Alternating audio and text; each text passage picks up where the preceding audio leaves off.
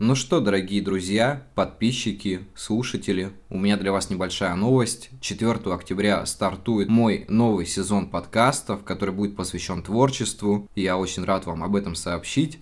И у меня к вам небольшая просьба. Мне хочется попросить вас поставить лайк этому подкасту, подписаться на него, соответственно, и по возможности рассказать о нем в своих соцсетях. Мне будет очень приятно, если вы это сделаете.